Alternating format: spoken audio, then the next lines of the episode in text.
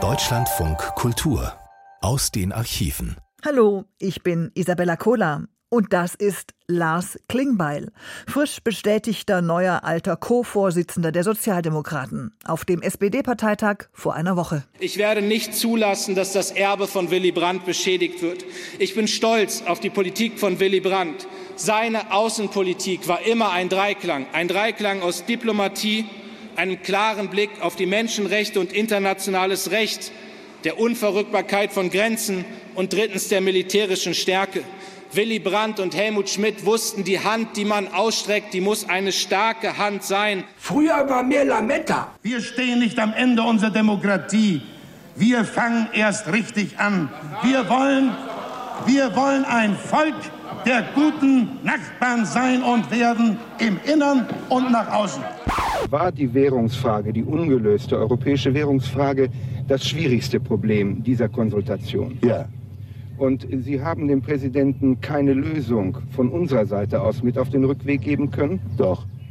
Haben Sie ihm die Termine genannt, die so wichtig sind? Die Termine, die Festlegung des Wechselkurses der D-Mark? Nein. Und äh, Sie sind sicher, dass er trotzdem befriedigt war? Ja. Jetzt aber kommen wir zu etwas völlig anderem. Willy Brandt zum 110.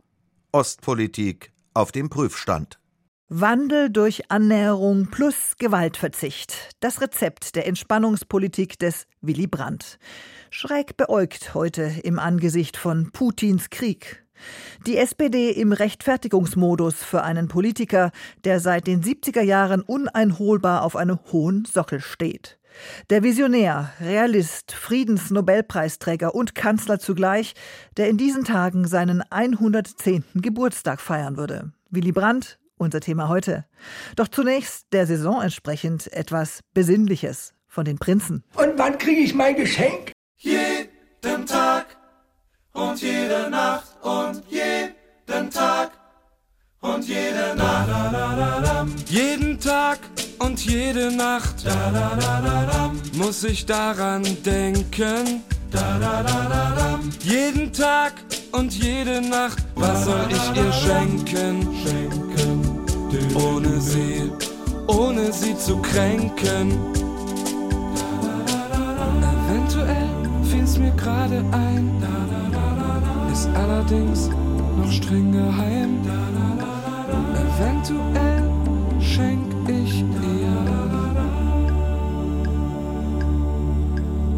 eine Nacht mit mir. Willy Brandt war ein Kanzler, der polarisierte, wie kein anderer Politiker, ausgenommen vielleicht Franz Josef Strauß. Er wurde gehasst, aber auch geliebt. Mit keinem Namen der Nachkriegszeit ist so viel Hoffnung auf moralische Erneuerung der Politik, auf mehr Demokratie und soziale Gerechtigkeit verbunden wie mit Willy Brandt. Er war Idol und Hoffnungsträger der deutschen Linken. Wenn wir uns an den dicken Biografien orientieren, die nach seinem Tod erschienen sind, zwischen 500 und 900 Seiten lang, müsste ich sie jetzt für eine Woche vor ihrem Radio festbinden. Das hätte Willi nicht gewollt. Nur so viel. Es war ein langes, ereignisreiches Leben. Es gibt auch hier, wie immer, viele variable Sprachkunstwerke, die ein historisches Ereignis umschreiben. Hier hören Sie eines von etlichen möglichen zu jenem Kniefall Brands in Warschau. So wird das alles nicht in den Geschichtsbüchern stehen. Dieses wilde, Füße scharrende Geschubse der Fotografen, plötzlich die Sekunde der Atemlosigkeit, das Erschrecken. Wo ist er? Was ist passiert? Ist er gestürzt? Ohnmächtig geworden? Reporter, die dabei waren, wie Hermann Schreiber vom Spiegel, rangen noch Tage später um Worte, die beschreiben sollten, was passiert war. Der Staatsmann Willy Brandt mit den Knien auf nassem Asphalt, den Kopf geneigt, die Hände vor dem Leib zusammengelegt wie zum Gebet. Wenn dieses Bild inszeniert war, war es gut inszeniert, bis heute sind sich die Augenzeugen uneins darüber, ob der Bundeskanzler seinen Kniefall vor dem Warschauer Ghetto-Denkmal geplant hatte. Brandt selbst gab später zu, dass ihm am Morgen zuvor klar gewesen war, dass hier ein besonderes Zeichen dringend nötig war. Die Delegation der Bundesregierung war in Polen, um den Warschauer Vertrag zu unterschreiben, in dem das Verhältnis der beiden Staaten normalisiert werden sollte. Dazu gehörte, dass Bonn die Westgrenze Polens anerkannte, ein Schritt, den deutsche Konservative bis zum Schluss zu verhindern versucht hatten. Der Besuch Brandts am Ghetto-Denkmal war eigentlich nur eine protokollarische Pflichtübung. Auch Rundfunkreporter waren dabei, hörbar ergriffen. Der Kanzler schritt langsam mit dem Kranz der Bundesregierung zum Ghetto-Denkmal, diesem Denkmal, das inmitten, das in jenem Stadtteil gebaut ist, der 1943 beim Aufstand jener Juden, die sich nicht wehrlos nach Auschwitz transportieren lassen wollten, äh, niedergewalzt worden ist. Als der Kanzler dann vor dem Denkmal stand, fiel er, ja man muss es wirklich so sagen, fiel er plötzlich auf die Knie. Niemand konnte sich diesem Augenblick entziehen, auch der nüchternste war gebannt von diesem Augenblick. Es ist viel spekuliert worden über den Charakter des Kniefalls. War das ein Schuldbekenntnis, ein wohlüberlegtes gar, eine Bitte um Vergebung? Wenn ja, in wessen Namen? Denn der Bundeskanzler gehörte nicht zu den Tätern im Dritten Reich, er war Exilant und im Widerstand. Willy Brandt war sein Nom de guerre. Gerade deshalb, so schreibt der Spiegelreporter, war er und kein anderer zu dieser Geste fähig. Wenn dieser nicht religiöse, für das Verbrechen nicht mitverantwortliche, damals nicht dabei gewesene Mann nun dennoch auf eigenes Betreiben seinen Weg durchs ehemalige Warschauer Ghetto nimmt und dort niederkniet, dann kniet er, der das nicht nötig hat, da für alle, die es nötig haben, aber nicht da knien. Zu Hause in Deutschland waren viele anderer Ansicht. Knien darf man nur vor Gott, titelte das Berliner Springerblatt BZ, worauf Brandt geantwortet haben soll. Wissen diese Leute, vor wem ich gekniet habe? Von der konservativen Presse derart angeheizt, wurden Deutschlands Medien in den Tagen nach dem Kniefall überhäuft von Briefen aufgebrachter Leser. Am wütendsten waren die Vertriebenen. Es fanden sich Schmähungen und sogar Morddrohungen unter den Einsendungen. In der Regel wurde Brandts Gäste absichtlich falsch verstanden als die eines Mannes, der vor den Machthabern des Warschauer Paktes in die Knie gegangen ist. Großer Genosse Brandt, Sie und Genosse Heinemann sind die großen Geister des Westens. Sie haben die Voraussetzung geschaffen für ein einiges Eurasien unter slawischer Führung. Das internationale Echo auf den Besuch in Warschau war dagegen fast durchgehend positiv. Willy Brandt gelang es, den ersten Schritt zur Versöhnung mit den osteuropäischen Ländern zu gehen. Seine Vorgänger, insbesondere Konrad Adenauer, der die kompromisslose Westbindung des Bonner Teilstaates wollte, hatten dies sträflich vernachlässigt. Brandt dagegen wollte schon in seiner Regierungserklärung des Jahres 1969 eine andere Politik ohne die Drohgebärde gen Osten. Meine Damen und Herren, in den letzten Jahren haben manche in diesem Land befürchtet, die zweite deutsche Demokratie werde den Weg der ersten gehen. Ich habe dies nie geglaubt. Ich glaube dies heute weniger denn je. Nein, wir stehen nicht am Ende unserer Demokratie. Wir fangen erst richtig an. Wir wollen, wir wollen ein Volk der guten Nachbarn sein und werden im Innern und nach außen. Das Bild von Willy Brandts Kniefall gehört zu den Ikonen des 20. Jahrhunderts. Es hat wesentlich dazu beigetragen, Deutschland vor den Augen der Welt zu rehabilitieren der Kniefall von Warschau beschrieben, kurz nachdem das Ganze stattgefunden hatte in einer Radioreportage damals im Dezember 1970. Am 7. Dezember dieses Jahres äh, feiern wir den 40. Jahrestag. Das wird ja inzwischen wirklich so groß angehängt, dieses Ereignisses. Schon jetzt aber ein paar Tage vorher findet zu diesem Thema ein Symposion in Berlin statt. Und aus diesem Grund ist zu mir ins Studio vor diesem Symposium gekommen Karl Schlögel. Er ist Professor für osteuropäische Geschichte an der Europa-Universität Viadrina in Frankfurt an der Oder. Schönen guten Tag. Guten Tag. Sie waren damals, wenn ich mich nicht verrechnet habe, 22 Jahre alt, als das passiert ist. Haben ja. Sie eine Erinnerung daran, wie Sie das selber damals auch ganz privat mitbekommen haben, dieses Ereignis, den Kniefall? In meiner Erinnerung ist es eigentlich fast absent im Vergleich zu dem monumentalen Bild, das man heute von dieser Szene hat. Ich habe eine sehr genaue Erinnerung an das Bild, äh, das aus, ich glaube, Dallas kam von der Erschießung von Kennedy. Daran kann ich mich sehr gut erinnern, während äh, die Szene in Warschau sich eigentlich, ich glaube, erst viel später aufgebaut hat in der Erinnerung an das, was die äh, neue Ostpolitik war, was äh, Brand war, was der Brückenschlag nach Osteuropa bedeutet hat. Haben Sie das Gefühl, dass der eigentliche Anlass dieser Reise von Willy Brandt, die Unterzeichnung des Warschauer Vertrags, nämlich deshalb ist er nach Polen gefahren natürlich damals, fast ein bisschen in den Hintergrund getreten ist in der Rückbetrachtung im Vergleich zu dieser enormen Geste? Ich glaube, damals war es so, dass die ganzen Leidenschaften, die um dieses Ereignis herum aufkamen und ausgetragen wurden, die gingen natürlich um den Vertrag. Also es ging um die Ungeheuerlichkeit eigentlich, die Anerkennung des Verlustes eines großen Teils des staatlichen Territoriums. Ich bin ja noch in einer Schule aufgewachsen, wo an der Wand diese Landkarte hing unter polnischer und unter sowjetischer Verwaltung, also Deutschland in Grenzen von 1937. Und ich glaube, die ganze Nachkriegsgeneration ist noch mit diesem Bild aufgewachsen. Und ich glaube, dass die Vertragsunterzeichnung wirklich ein ganz bedeutender Akt war. Sie können das noch ablesen an dem Brief, den, glaube ich, Marion Gräfin Dönhoff an Brandt äh, geschrieben hat. Sie hat geschrieben, äh, ich als aus Ostpreußen kommend, ich bringe es nicht über mich, obwohl ich ihre Politik und die Neuauspolitik unterstütze. Ich bringe es nicht über mich, dabei zu sein. Daran kann man eigentlich ermessen, dass das kein Spaziergang war, dass das nicht einfach ein formeller Akt war, sondern ein sehr gravierender Vorgang. Aber dieses Bild, dieser damalige Bundeskanzler kniend vor diesem Ehrenmal für die, für die Helden des Warschauer Ghettos, was macht bis heute diese Prägnanz aus? Ich glaube, dass zwei Dinge da wichtig sind.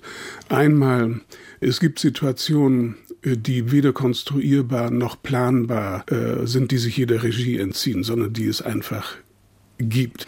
Und ich bin absolut der Auffassung, äh, dass es keine äh, geplante Demonstration war, äh, die Demonstration einer Demutsgeste oder so etwas, sondern ich glaube, dass das wahr ist, was Brandt gesagt hat. Es gibt Situationen, in denen das Wort versagt, in denen man sozusagen eines anderen Ausdrucksmittels bedarf. Sozusagen er ist in die Knie gegangen vor dieser Situation.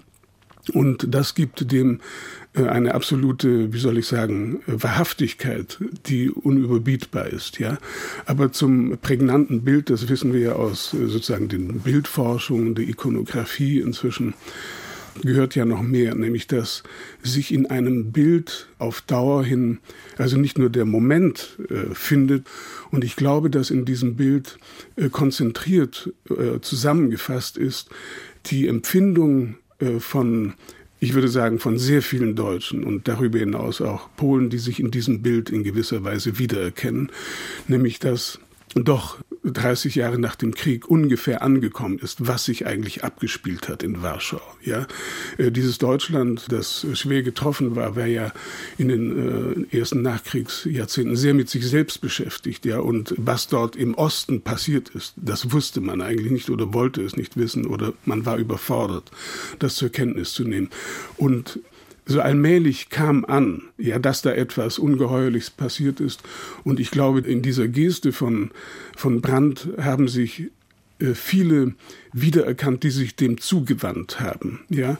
Und was äh, die polnische Seite angeht, ich glaube, sie war nicht minder überrascht. Äh, das war in ihrem Programm nicht vorgesehen, in ihrer Wahrnehmung dessen, was Deutsch oder deutsche Politik ist. Das war ein, ein absolutes, wie soll man sagen, ein, ein Überraschungsmoment, ein, ein Skandalon. Und äh, Zyrankiewicz, der damalige Ministerpräsident, hat Brandt ja am nächsten Tag das auch gesagt, ja, wie erschüttert und bewegt er von diesem Moment war oder seine Frau, äh, dass sie am Telefon äh, geweint hat. So etwas kann man nicht fabrizieren, nicht künstlich machen, sondern so etwas findet statt oder es findet nicht statt. Wir reden im Deutschland Radio Kultur mit dem Historiker Karl Schlögel über den Kniefall Willy Brandts am 7. Dezember 1970 am Ehrenmal für die Helden des Warschauer Ghettos man kann sowas nicht reproduzieren, man kann, und deshalb glaube ich, können wir uns beide darauf einigen, wie die meisten auch Feinde Brands, man kann ihm glauben, es war eine, eine, eine, eine Idee des Moments und, und das Überwältigtsein von diesem Moment. Aber gibt es trotzdem, was Symbolik in der Politik angeht und was die Wirkung solcher Gesten angeht, Vergleichbares? Äh, ich habe mich äh, das auch gefragt, ob es noch andere Bilder gibt und ich kann mich eigentlich nicht an solche äh, glücklichen Momente erinnern, also selbst wenn man äh, die Begegnung von Mitterrand und Kohl, äh, wo sie sich an den Händen fassen, das hat auch etwas Rührendes. äh, ich glaube in Verdun oder in Reims war das, oder die Umarmung von Masowiecki und äh, Kohl. Das war alles schon irgendwie eingebettet. Man war vielleicht darauf vorbereitet. Es, äh, das sind auch äh, schöne und bewegende Gesten, aber es äh, kommt nicht an dieses äh, Moment heran. Äh, also wenn ich in meinen Bilderhaushalt nachsehe, äh, würde ich eher auf andere Momente kommen, beispielsweise in der Zeit des Umbruchs um 89 herum, wo für mich Gesten interessant geworden sind, wo man bemerkt hat, dass sozusagen die alte Gestik, die alten Rituale, der alten Verhältnisse, der alten Macht nicht mehr funktionierten. Und wo man merkte, es gibt so eine neue Form des äh, des Lernens, wie man frei und offen spricht, äh, Gesten der Verunsicherung, des Souveränwerdens äh, der Sprache oder auch natürlich andere Szenen äh, der Verzweiflung und des Verzweifelten. Zum Beispiel, wenn man sich erinnert an diese ungeheure Szene von Ceausescu oben auf dem Palast, äh, auf der Balustrade, wo er völlig fassungslos auf diese äh, tosende und protestierende Menge schaut. Äh, das ist sozusagen die Geste der Hilflosigkeit, der, der verzweifelten Macht, die merkt, dass die Macht ihr entgleitet. Aber sozusagen glückliche und produktive Momente, wo sich etwas so zusammenfasst, in dieser Stärke kann ich mich nicht erinnern. Oder es gibt noch eine andere äh, Szene, der Auftritt von von Andrei Sacharow im, im obersten Sowjet. Ja, also wo er völlig ungeschützt einfach seine Meinung sagt in einem Auditorium, was nie daran gewöhnt war, dass jemand sozusagen seine Gedanken beim Sprechen verfertigt und wo man den ganzen Charme einer unsicheren, aber doch souveränen äh, Sprache merkt. Und er hat sozusagen gegen diese, gegen diese Masse von Leuten angesprochen, gegen diese Mauer, die ihn des, des Unpatriotismus und des Verrats äh, bezichtigt hat. Aber alle Beispiele, die Sie jetzt genannt haben, Professor Schlögel, unterschiedliche Menschen in unterschiedlichen Situationen mit unterschiedlichen Anliegen, so sie welche hatten, haben eins gemeinsam. Es waren ungeplante, ehrliche, zum Teil, aber das ja schon nicht immer, auch nicht ganz ungefährliche Momente, aber Momente, wo Leute ungeschützt einfach das taten, was sie offenbar bewegt hat. Das gilt natürlich auch für Brandt und diesen 7. Dezember 1970. Aber ist, leben wir vielleicht inzwischen in einer Zeit, wo sowas allein schon aufgrund unserer Medien nicht mehr geht? Könnten Sie sich eine Geste mit dieser Wirkung überhaupt noch vorstellen im Jahr 2010? Ich glaube doch, dass äh, unvorhergesehene äh, Momente und Konstellationen auch äh, Reaktionen möglich machen, äh, wo man einfach auf neue Situationen reagieren muss und wo auch äh, Hightech überrumpelt wird. Das kann ich mir durchaus vorstellen. Und ich meine, ich brauche Sie nicht daran zu erinnern, es hat Bilder gegeben, die in unserem Vorstellungshorizont nicht vorgesehen waren. Ja, Sie kennen das Bild mit den Flugzeugen, die in die Türme rasten wir waren nicht darauf vorbereitet, dass es solche Bilder geben könnte. Und ich glaube, in neuen Situationen, wenn Menschen sozusagen auf der Höhe der Zeit sind, die diesen diese neuen Situationen gewachsen sind, dann können sie dem auch Ausdruck verleihen. Und Brandt war offensichtlich in dieser Situation, wo ihm die Sprache versagte, jemand, der dem Ausdruck geben konnte. Das Gespräch meines Kollegen Dieter Kassel mit dem Osteuropa-Historiker Karl Schlögel am 25. November 2010 in Deutschlandfunk Kultur. Raindrops are falling on my head And just like the guy whose feet are too big for his bed Nothing seems to fit Those raindrops are falling on my head They keep falling Cause I'm free. Nothing's worrying me.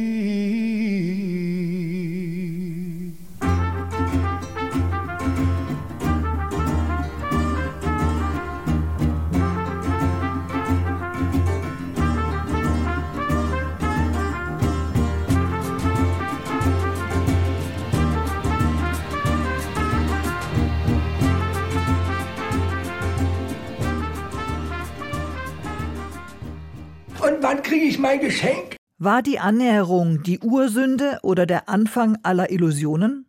Kein Wandel durch Annäherung? Der Mythos Ostpolitik verblasst. So die These von Norbert Seitz im Deutschlandfunk im Mai 2022. Die Welt war geschockt, als der russische Präsident Wladimir Putin am 24. Februar 2022 den Angriff auf die Ukraine ankündigte und ihn ebenso fadenscheinig wie absurd begründete. Ich habe beschlossen, eine Militäroperation durchzuführen. Ihr Ziel ist der Schutz der Menschen, die seit acht Jahren der Misshandlung und dem Genozid des Kiewer Regimes ausgesetzt sind. Dafür streben wir die Entmilitarisierung und Entnazifizierung der Ukraine an. In diesem Moment stand fest, alle Versuche der dialogischen Diplomatie im Vorfeld des Feldzuges waren fehlgeschlagen. Vertreterinnen und Vertreter einer westlichen Russlandpolitik, die auf Entspannung setzten, werden dafür mitverantwortlich gemacht. Auch vom Politologen Herfried Münkler. Aus seiner Sicht ist die vertrauensorientierte Politik des Prinzips Wandel durch Annäherung bei Putin gescheitert. Jetzt allerdings sollte es auch dem Letzten klar geworden sein, dass an die Stelle von Vertrauen und vertrauensfördernden Maßnahmen generalisiertes Misstrauen angezeigt ist. Wandel durch Annäherung lautete die Devise, mit der die Entspannungspolitik vor nunmehr 60 Jahren auf dem Höhepunkt des Kalten Krieges aus der Taufe gehoben wurde. Ihr Architekt war Willy Brandts Vertrauter Egon Bahr. Das Fundament dafür stammte jedoch aus den USA. Das Ganze ist nur rückgängig zu machen durch Krieg. Und Krieg will niemand. Zitiert Bahr den US-Präsidenten John F. Kennedy. Noch während des Baus der Berliner Mauer im August 1961 hatte Kennedy so vor unüberlegten Reaktionen gewarnt. Der Kalte Krieg befand sich auf dem Höhepunkt. Die bis dahin verfolgte Politik der Stärke verhieß keinen Fortschritt mehr. Es war klar, niemand würde uns helfen, diese Mauer wegzukriegen. Also mussten wir überlegen, was kann man tun? Man kann eigentlich nur zu dem Ergebnis kommen, man muss mit der anderen Seite verhandeln. Zwei Jahre nach dem Mauerbau erläuterte der US-Präsident seine Strategie vor der American University in Washington. Beide, die Vereinigten Staaten und ihre Verbündeten sowie die Sowjetunion und ihre Verbündeten, haben ein gemeinsames tiefes Interesse an einem gerechten und wirklichen Frieden und einer Einstellung des Wettrüstens. Abkommen, die zu diesem Ziel führen, sind im Interesse der Sowjets wie auch in unserem Interesse. Selbst bei den feindlichsten Ländern kann man damit rechnen, dass sie solche vertraglichen Verpflichtungen akzeptieren und einhalten, die in ihrem eigenen Interesse sind. Auf diese Strategy of Peace stützten sich auch der regierende Bürgermeister von Berlin, Willy Brandt, und sein Senatssprecher Egon Bahr, als sie im Juli 1963 in die Evangelische Akademie nach Tutzing an den Starnberger See fuhren, um dort ihr Konzept Wandel durch Annäherung zu entwickeln. Was vielfach verschwiegen wird, Brandt hegte zunächst Zweifel an der von Bahr gewählten Formel. Der Grund? Dass es missverstanden werden könnte als ein sich selbst in grundsätzlichen Positionen wandeln wollen, was ja nicht gemeint war. Was gemeint war, aber häufig ja durch ganz knappe Formeln nicht hinreichend rüberkommen kann, nämlich dass durch mehr Kontakt, durch mehr Zusammenarbeit die Verhältnisse sich im anderen Teil Europas rascher verändern können, als wenn die von uns abgetrennt blieben. Der Moskauer Vertrag war im August 1970 die erste Station der neuen Ost- und Entspannungspolitik in der sozialliberalen Ära. Nach zehn Verhandlungen hatte man sich darauf geeinigt, den Zitat internationalen Frieden aufrechterhalten und Konflikte nur friedlich lösen zu wollen. Bundeskanzler Willy Brandt in seiner Rundfunkansprache aus Moskau. Die Unterzeichnung des Vertrages zwischen der Sowjetunion und der Bundesrepublik Deutschland ist ein wichtiger Augenblick in unserer Nachkriegsgeschichte.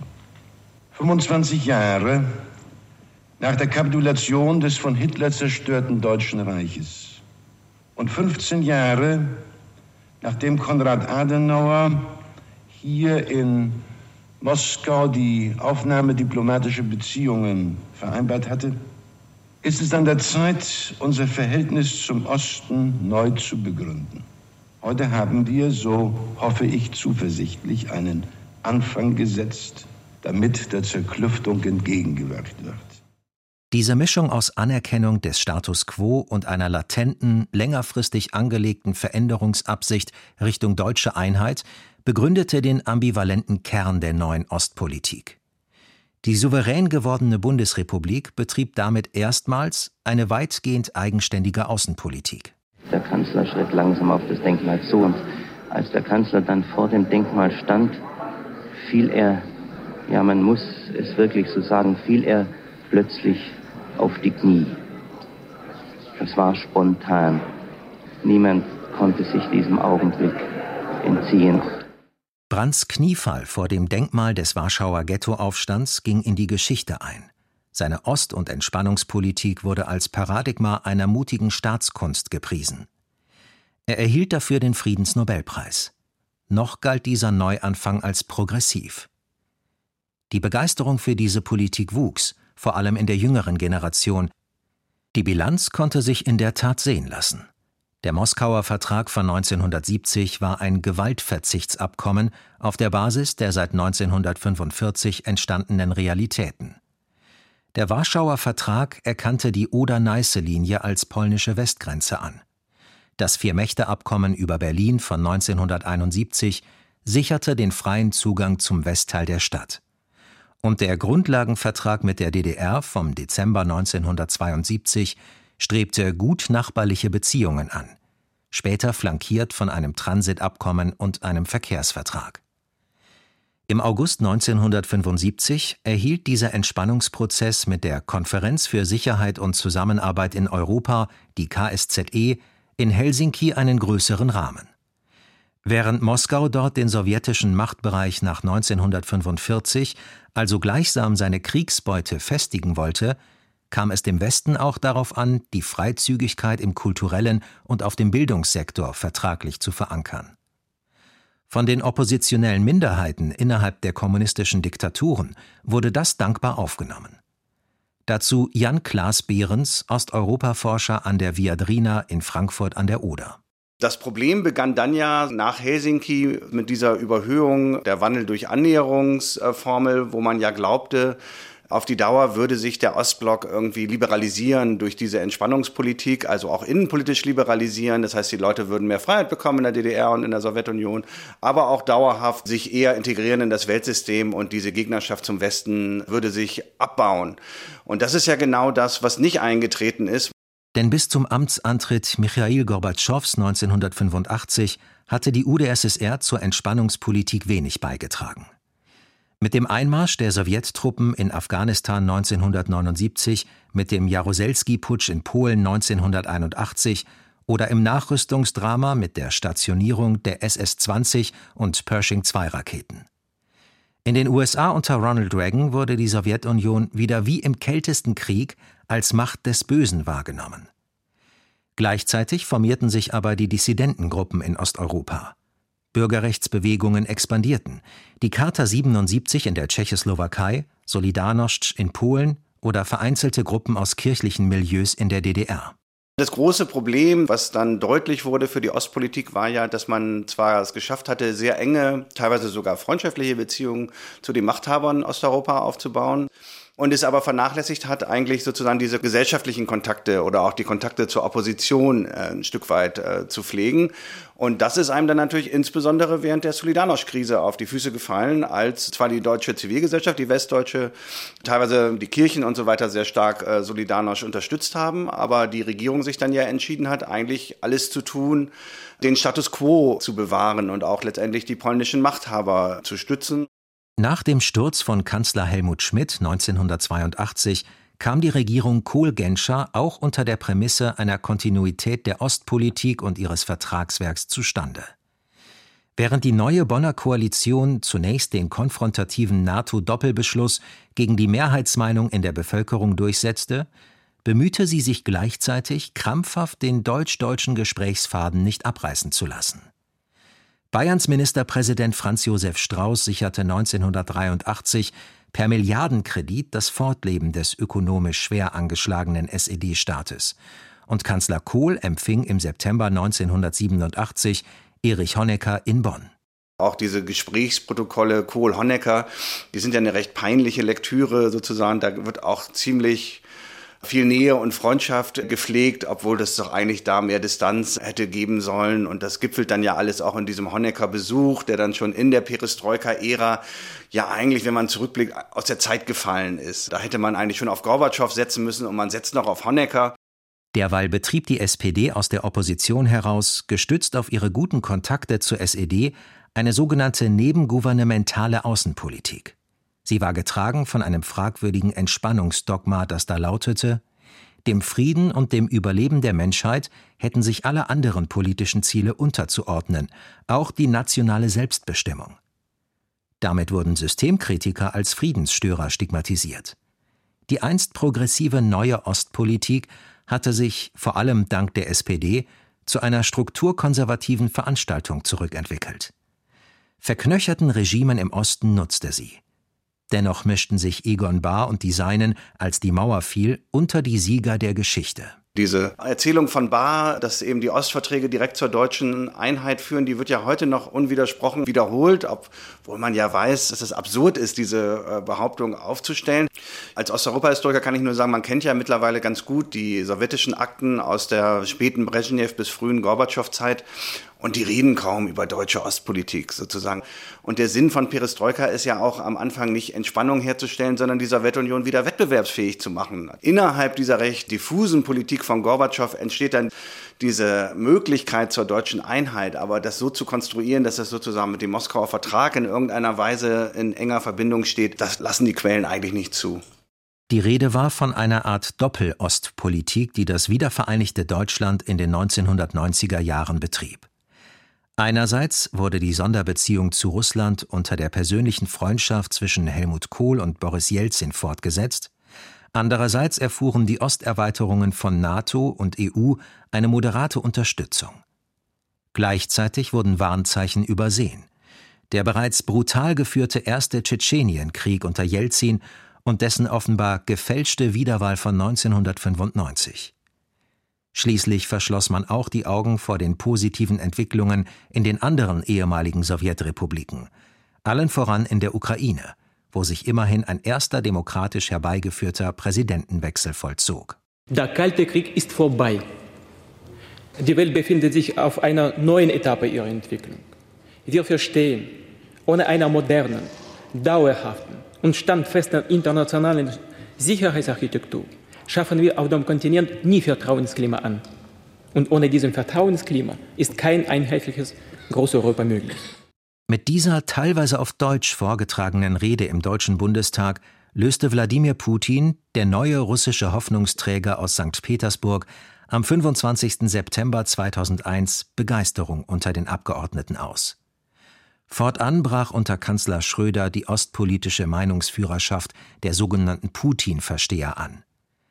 Zeitzeuge des Schauspiels im Deutschen Bundestag war der grüne Bundestagsabgeordnete und frühere Bürgerrechtler Werner Schulz. Man hat einen Enkel von Gorbatschow in ihm gesehen. Man hat darauf gehofft und vertraut, dass es ein gutes Verhältnis mit Russland gibt.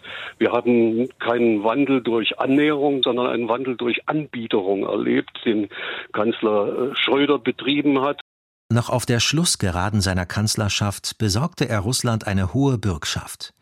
17 Tage nach seinem Ausscheiden aus dem Kanzleramt erhielt er den Chefposten im Aufsichtsrat des Gaspipeline-Unternehmens Nord Stream AG. In der SPD wurde selbst das von vielen als logische Fortsetzung der Entspannungspolitik betrachtet. So sieht es Jan Klaas Behrens. Ich glaube, der Unterschied zwischen der CDU und der SPD in der Russlandpolitik ist der, dass es eben nicht diese Überhöhung gibt durch den Mythos Ostpolitik, der sozusagen in der SPD diese moralische Unterfütterung noch bietet, dass man sagt, man steht hier in einer großen Linie mit Willy Brandt und äh, der Abrüstung und der deutschen Einheit oder so. Schröder-Nachfolgerin Angela Merkel hielt am Primat der besonderen Beziehungen zu Russland fest. Trotz des blanken Entsetzens in Europa über die Annexion der Krim 2014 wurde im Jahr darauf der Deal mit der Ostsee-Pipeline Nord Stream 2 vereinbart, gegen alle Bedenken in Osteuropa, vor allem in der Ukraine. Unverdrossen klammerte Merkel sich später an ihre Dialogdiplomatie, sei es im Minsker Normandie-Format, wenn es um die Ukraine-Krise ging, oder wie zum Beispiel hier 2018 beim Treffen mit dem russischen Präsidenten auf Schloss Meseberg. Wir wollen gute Beziehungen zu Russland und die Zahl der Probleme, die uns beschäftigen, von der Ukraine bis zu Syrien, bis zu der Frage auch der Zusammenarbeit im wirtschaftlichen Bereich, ist so zahlreich, dass es gerechtfertigt ist, dass man doch in einem permanenten Dialog ist. Und zu all diesen Themen hat Russland eben auch einen sehr großen Einfluss. Und wenn wir friedliche Lösungen wollen, muss man das über das Gespräch immer wieder versuchen. So waren die sogenannten Putin-Versteher nicht nur unter den ostpolitischen Nostalgikern der SPD anzutreffen, sondern auch in der wirtschaftsfreundlicher orientierten Union mit vielen Kritikern der EU-Sanktionen ging es dann unter Merkel und für die CSU doch recht pragmatisch wohl eher ums Geschäfte machen, ein bisschen um die Eindämmung von Putin. Das war eine Politik, die Frau Merkel durchgesetzt hat bis zum Schluss, wo sie in ihrer letzten äh, Legislaturperiode noch konsequent verweigert hat, dass auch nur eine Flinte an die Ukraine geliefert wird. Seit Putin am 24. Februar seinen Krieg gegen die Ukraine entfesselte, ist der Katzenjammer im Entspannungslager gigantisch. Die verunglückte Dialogdiplomatie in der Tradition der alten Ostentspannung steht seither im Kreuzfeuer der Kritik. Das Geschichtsforum der SPD konnte sich in der Beurteilung des russischen Angriffskriegs nicht einigen. In der Erklärung der Mehrheit wird unter anderem festgestellt, Bemühungen sozialdemokratischer PolitikerInnen, im Dialog mit Russland auf Deeskalation zu setzen, waren nicht falsch, haben sich jedoch leider als vergeblich erwiesen. Drei Historiker, darunter auch Jan Klaas Behrens, wollten diese aus ihrer Sicht halbherzig wirkende Bestandsaufnahme der Entspannungspolitik nicht unterzeichnen. In ihrem Minderheitenvotum heißt es, Brandts Ostpolitik könne nicht zum, Zitat, Selbstzweck mit sakrosantem Charakter erhoben werden. Nicht nur ukrainische Städte lägen in Trümmern, sondern auch die lange gehegte Hoffnung, dass zwischenstaatliche Konflikte in Europa ohne militärische Gewalt gelöst werden könnten. Am Appeasement des Westens in der Ukraine-Krise gebe es nichts zu beschönigen. Auch nicht mit dem Verweis auf gute Absichten, unterstreicht wie Behrens auch der Politologe und Amerikakenner Christian Hacke. Auf jeden Fall ist es ein Offenbarungseid für das Scheitern der westlichen Politik, nämlich wir haben keine Kombination von überzeugender Abschreckung bzw. militärischer Sicherheit und wir hatten auch keine kluge Diplomatie, im Zentrum der Kritik an der Russlandpolitik der letzten Jahre steht auch Bundespräsident Frank-Walter Steinmeier mit seiner früheren Rolle als Schröders Kanzleramtschef und als Außenminister. Dessen Hoffnungen auf einen Wandel durch Handel oder gar einer Modernisierungspartnerschaft mit Russland war für viele seiner Parteifreundinnen und Freunde stets wichtiger als die Verteidigung des Selbstbestimmungsrechts im bedrohten Nachbarstaat. Die Ukraine durfte bestenfalls auf eine gelittene Neutralität hoffen. Doch mit Beginn von Putins Überfall musste auch Steinmeier eine bittere Bilanz ziehen. Es sei eindeutig ein Fehler gewesen, an Nord Stream 2 festgehalten zu haben, erklärte der Präsident. Und es sei auch ein Fehler gewesen, an ein gemeinsames europäisches Haus und eine gemeinsame europäische Sicherheitsarchitektur unter Einschluss Russlands zu glauben. Zu dieser bitteren Bilanz gehört auch die Fehleinschätzung, dass wir und auch ich gedacht haben, dass auch ein Putin des Jahres 2022 am Ende nicht den totalen politischen, wirtschaftlichen, moralischen Ruin des Landes hinnehmen würde für seine imperialen Träume oder seinen imperialen Wahn. Bundespräsident Steinmeier im Feature von Norbert Seitz. Brandts Leben reichte von 1913 bis 1992. Ein Leben, das ein Jahrhundert fast ganz umfasste. Aktuell angesichts von Putins Angriffskrieg gegen die Ukraine sieht sich Brandts Ostpolitik posthum in der Kritik. Fair das? Als Kanzler übernahm der Ausnahmepolitiker mit seinem Kniefall in Warschau symbolhaft die Verantwortung für die deutschen Verbrechen im Zweiten Weltkrieg und läutete die Entspannungspolitik mit dem Osten ein. Visionär war er, ja, aber nicht Prophet. Aber auch keiner, der einem Kriegsverbrecher ins B die Hand gegeben hätte. Er der Kämpfer gegen den Nationalsozialismus. Und wann kriege ich mein Geschenk? Manche nennen es Heldenverehrung. Seit Wochen wird in den Medien an Willy Brandt erinnert, der heute vor 100 Jahren geboren wurde. Der bedeutendste Sozialdemokrat der Nachkriegszeit. Er beherrschte auch die Kunst der Inszenierung. Wie ihm Heiner Geißler heute in der Süddeutschen Zeitung bestätigt, Brandt sei ein großer Meister der Tränendrüsenpsychologie gewesen. Er habe seine Sprache absichtlich verlangsamt und verkünstlicht, habe viel Schauspielkunst in seine Rede gelegt. Er sei ein glänzender politischer Schauspieler gewesen. Willy Brandt war selbstverständlich viel mehr als ein Schauspieler. Mich interessiert jetzt Ihre Meinung zu Brandt. Was bedeutet er Ihnen? Womit hat Willy Brandt Maßstäbe gesetzt? Ist die Heldenverehrung gerechtfertigt? Rufen Sie an, hier und jetzt im Deutschlandradio Kultur, hier im Radiofeuilleton unter der Telefonnummer 00800 22 54 22 54. Und diese Nummer hat Evelyn Schlack gewählt. Ich grüße Sie. Ja, hallo Frau Bürger. Äh, also für mich war Willy Brandt eine Persönlichkeit, äh, der die Demokratie gepflegt hat und ein echter Sozialdemokrat. Welche Tugenden stehen dabei für Sie im Vordergrund, wenn Sie sagen, ein echter Sozialdemokrat? Mm, er war vielleicht für andere äh, Politiker nicht sehr bequem, weil er mal gesagt hat, was er so gedacht hat. Aber eben auf diplomatische Weise. In welcher Weise hat er Ihr Leben mitgeprägt? Äh, also ich fand ihn, äh, weil er auch energisch war. Das, das fehlt heute eigentlich. Die Politiker sind alle so ein bisschen, äh, wenn ich mal sagen darf, schwammig. Mhm. Er war klar, energisch ja. auf eine bestimmte Weise. Ne? Er war ja eher sanft und nicht laut. Ja. Mhm. Danke, Frau Schlack, für Ihren Anruf. Bitte. Erika Träger, ebenfalls aus Berlin. Guten Tag. Ja, guten Tag. Also ich habe ja Willy Brandt auch noch äh, persönlich gehört. Ich bin ja über 70 und er hat mir immer gefallen und sein Wahlkampf, da hat ihm auch seine Familie unterstützt. Und was der Rainer Geißler jetzt gesagt hat, dass er so, so geschauspielert hat, das ist ja nicht schlimm. Naja, er war der erste Medienkanzler, könnte Nicht, man sagen. Wenn er das, wenn er das konnte, also ähm, ich habe selber mal so einen Rhetorikkurs gemacht, das kann man ja ganz leicht lernen. Ich habe es aber verlernt, sonst würde ich jetzt noch besser reden können. Ja. Aber ich brauche es ja auch nicht. Und, ähm, das waren ja auch eben diese Formulierungen, die er geschaffen hat, ne? Mehr Demokratie wagen, Wandel durch Annäherung, ja, Annäherung. Ja. Also starke Formulierungen, dazu natürlich starke Bilder, der Kniefall, das waren alles natürlich auch Inszenierungen. Frau ja. Träger, danke für Ihren Anruf und die nächste Hörerin ist Hannelore Harner. Guten Tag. Viele Frauen heute Tag. bei Willy Brandt. Ähm, ja, für mich war Willy Brandt der anständigste Politiker hm. und der menschlichste Kanzler. Mhm. Die Antrittsrede bleibt für mich unvergessen und auch der Satz, wir sind äh, Gewählte und keine Erwählten. Wenn ich mir heute die Reden aus, anhöre, die so austauschbar sind, so Floskeln, alles von der Schlange und Konfektionsware, da ist Willy Brandt ist einmalig für mich. Bei Willy Brandt ist auch oft von Liebe die Rede. Menschen sagen, sie hätten ihn geliebt und verehrt. Wie kommt es zu, dieser, zu diesem Status, zu dieser Ikone, dieser Überhöhung?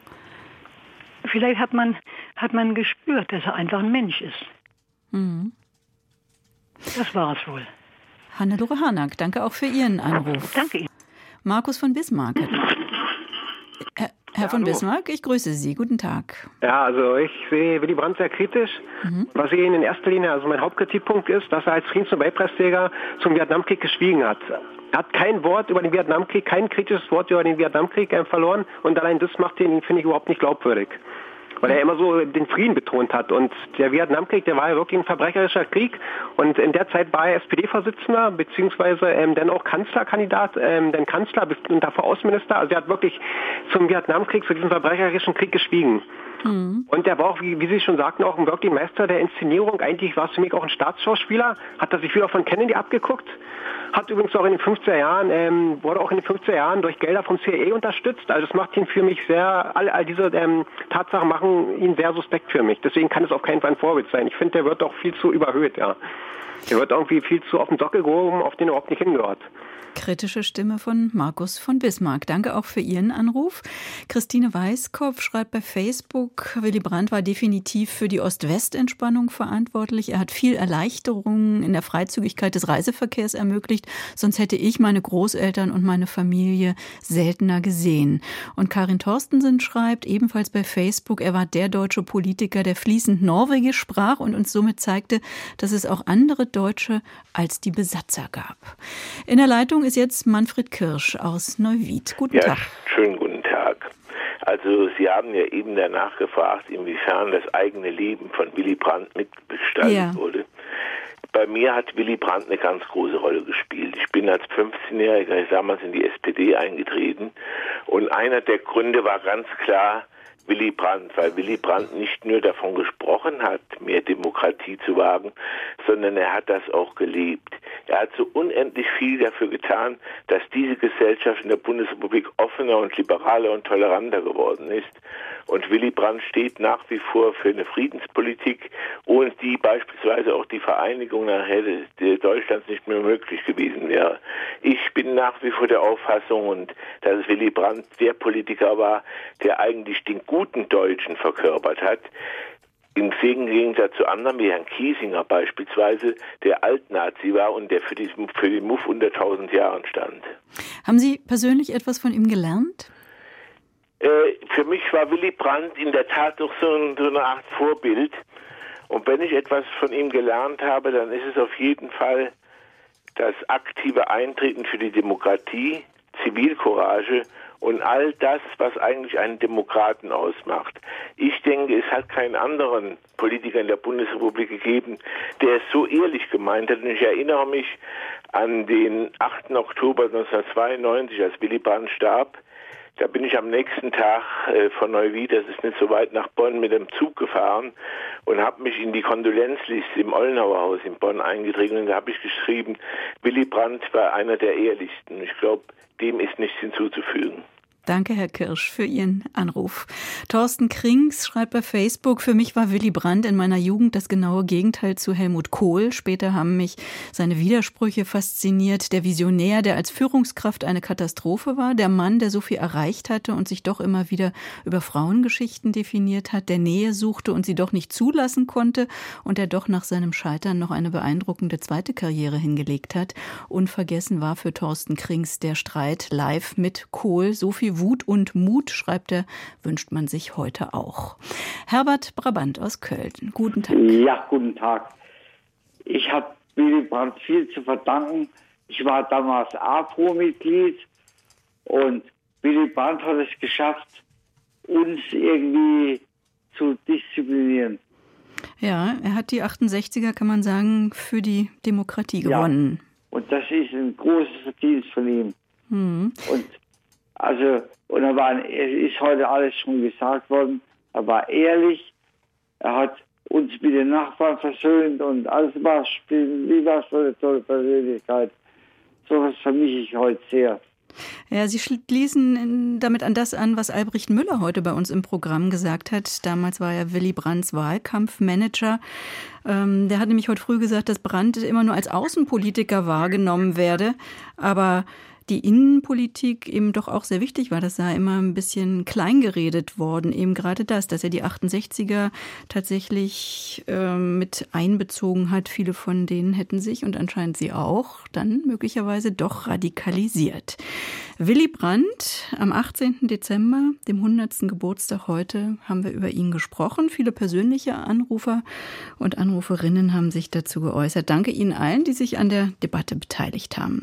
Es gilt darauf zu achten, dass Deutschland von der Weltpolitik Nutzen hat und nicht unter ihre Räder kommt. Wir glauben doch nicht daran, dass die Verträge ein Schlüssel zur Lösung aller Fragen sind. Aber wir wollen diese Verträge, weil damit ein redlicher Ansatz gefunden werden kann. Wehner und Brandt in seltener Einigkeit. Einen Putin imaginieren konnten sie damals nicht. Wenn nicht mal wir heute glauben können, was wir sehen. Das war's von den Archiven.